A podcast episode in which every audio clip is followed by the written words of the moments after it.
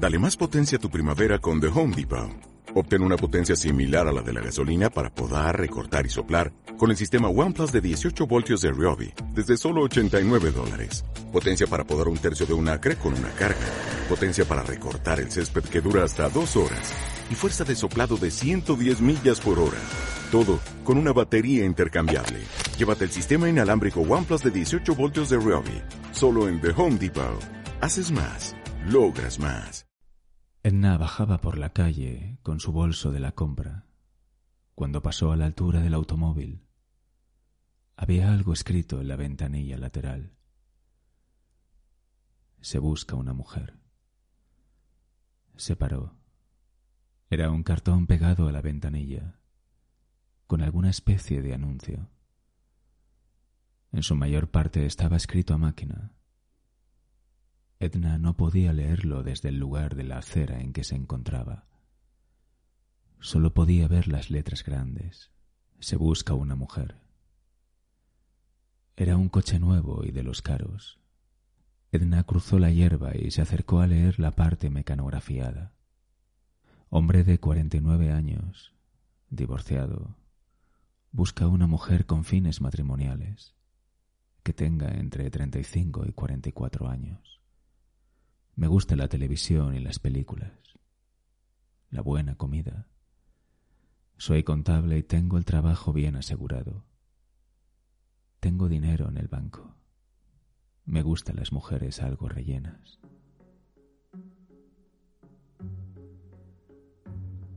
Hola, soy Sergio Llorens y esto es Palabras Sonoras.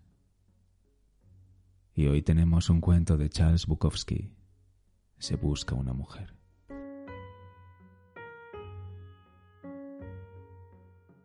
Edna tenía treinta y siete años y estaba algo rellena. Había un número de teléfono.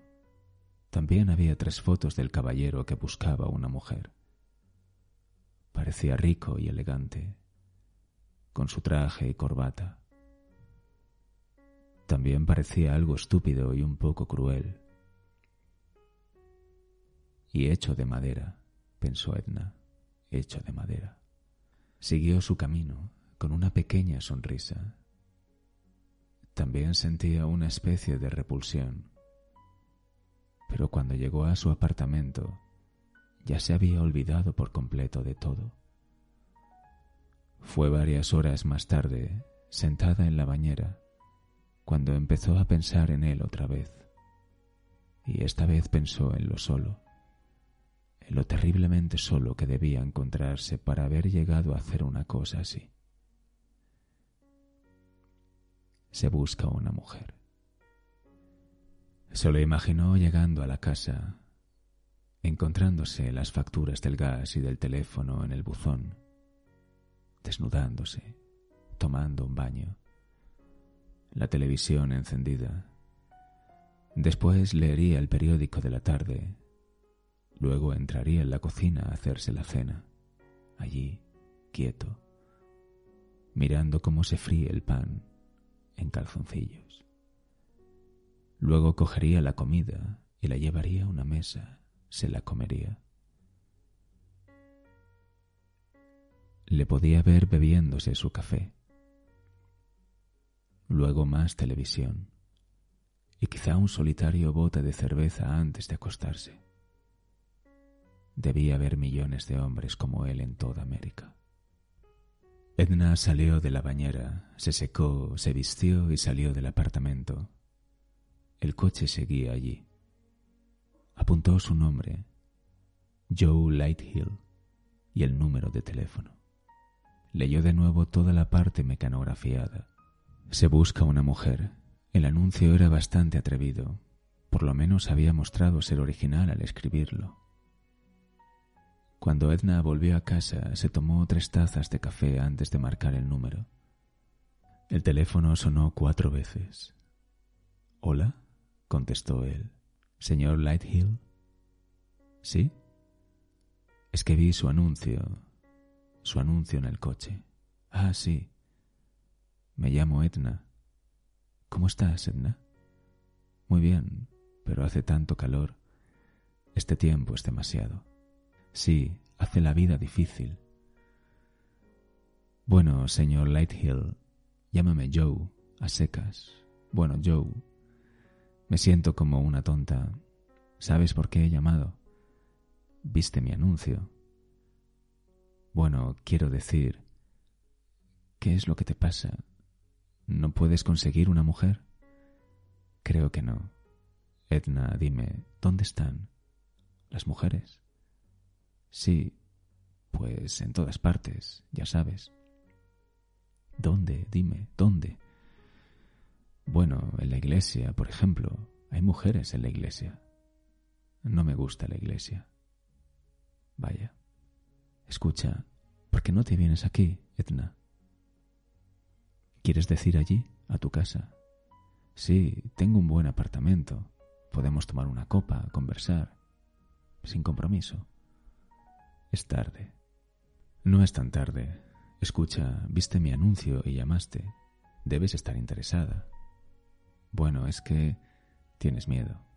Eso es lo que te pasa. Tienes miedo. No, yo no tengo miedo. Entonces vente, Etna. Bueno, es que... Vamos. Bueno, de acuerdo. Estaré allí en quince minutos. Era en el último piso de un moderno complejo de apartamentos. Apartamento 17. La piscina reflejaba las luces. Edna llamó. La puerta se abrió y allí estaba el señor Lighthill, con una calvicie incipiente, la nariz afilada con pelo saliéndole de los orificios, la camisa abierta por el cuello. Entra, Edna. Ella pasó y la puerta se cerró detrás. Edna se había puesto un vestido de seda azul. No se había puesto medias. Iba en sandalias y fumando un cigarrillo. Siéntate, te serviré algo de beber. Era un sitio bonito. Todo estaba decorado en azul y verde y además estaba muy limpio pudo oír al señor Lighthill canturreando sordamente mientras preparaba las bebidas. Parecía relajado y eso la tranquilizó. El señor Lighthill, Joe, salió con las bebidas. Le alcanzó a Edna la suya y fue a sentarse a una silla en el lado opuesto de la habitación. Sí, dijo él, hace calor, un calor infernal pero yo tengo aire acondicionado. ¿Te has dado cuenta? Sí, ya lo noté. Está muy bien. Bebe algo. Oh, sí. Edna probó un trago. Estaba bueno, un poco fuerte, pero sabía bien. Vio a Joe inclinar la cabeza hacia atrás al beber. Tenía una gruesa papada y sus pantalones eran demasiado holgados parecían ser varias tallas más grandes. Le daban a sus piernas un aspecto cómico, ridículo. Llevas un vestido muy bonito, Edna. ¿Te gusta? Oh, sí, te cae muy bien. Parece cómodo, muy cómodo. Edna no dijo nada, y Joe tampoco. Y allí estaban, sentados, mirándose el uno al otro, bebiéndose sus vasos. ¿Por qué no habla? pensó Edna. Se supone que es él quien debe empezar la conversación. Verdaderamente tenía algo de madera. Edna terminó su bebida. Deja que te sirva otro, dijo Joe. No, me tengo que ir ya. Oh, vamos, dijo él, déjame que te sirva otro trago. Necesitamos beber algo para soltarnos. Está bien, pero después de este me voy. Joe se llevó los vasos a la cocina. Esta vez no canturreó. Salió, le dio a Edna su vaso y volvió a sentarse en la silla al lado opuesto de la habitación. La bebida era ahora más fuerte. Sabes, dijo, soy bastante bueno en el sexo. Edna bebió su vaso y no contestó nada. ¿Qué tal eres tú en la cuestión sexual? preguntó Joe. Nunca lo he hecho, dijo ella. Deberías hacerlo, ¿sabes? Así te darías cuenta de quién eres y qué eres. ¿Tú crees que todo eso es verdad? Quiero decir, yo lo he leído en los periódicos, no sé qué pensar. Yo no lo he hecho nunca, pero he visto fotos, dijo Edna. Por supuesto que es verdad, deberías hacerlo. Tal vez no sea muy buena para estas cosas, dijo Edna. Tal vez es por eso que estoy sola. Y se tomó un buen trago del vaso. Cada uno de nosotros, al fin y al cabo, siempre solos, dijo Joe. ¿Qué quieres decir? le preguntó ella. Quiero decir que no importe cómo vaya la cuestión sexual, o el amor, o ambos, llega un día en que todo se acaba. Eso es triste, dijo Etna. Sí, claro. Así llega un día en que todo se pasa, y entonces o se corta, o todo se convierte en una tregua infernal. Dos personas viviendo juntas sin el menor sentimiento entre ellas. Creo que es mucho mejor vivir solo que eso. ¿Tú te divorciaste de tu mujer, Joe? No, ella se divorció de mí. ¿Y qué es lo que fue mal? Las orgías sexuales, dijo Joe. ¿Las orgías sexuales? preguntó Edna. Sí, ya sabes, dijo Joe, una orgía es el lugar más solitario del mundo. Esas orgías me sentía desesperado. Esas pollas deslizándose dentro y fuera. Perdóname, perdóname, Edna. No pasa nada.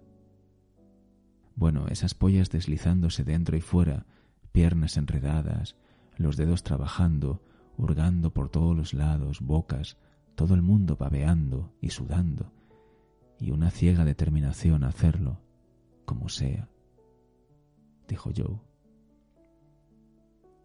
No sé mucho acerca de esas cosas, Joe, dijo Edna. Yo creo que sin amor el sexo no es nada.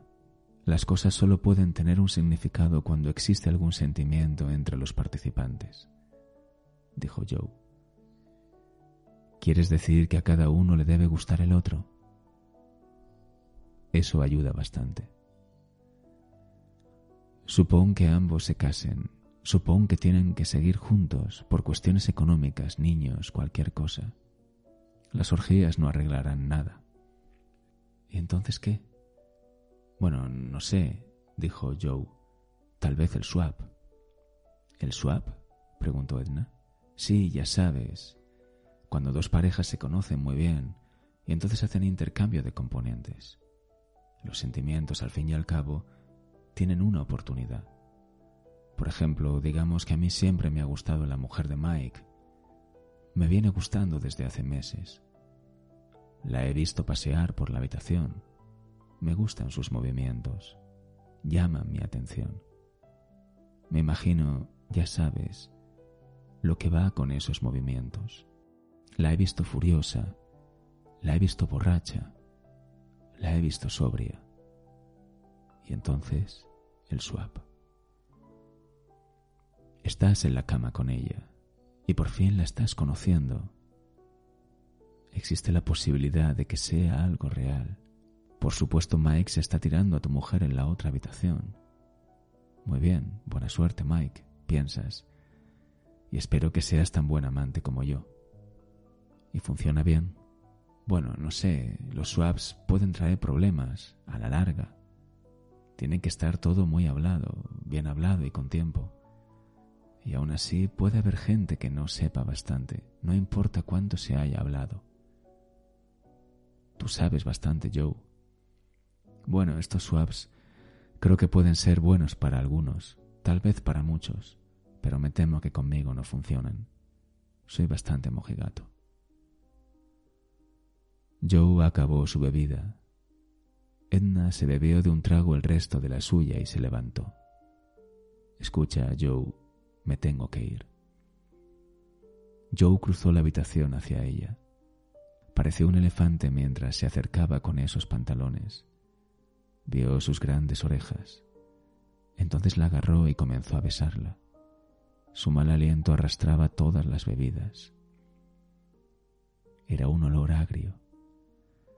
Parte de su boca no hacía contacto. Era fuerte, pero su fuerza no era real. Ella apartó su cabeza, pero él la siguió agarrando. Déjame, Joe. Estás yendo muy deprisa, Joe. Deja que me vaya. ¿Por qué viniste aquí, zorra? La intentó besar otra vez y lo consiguió. Era horrible.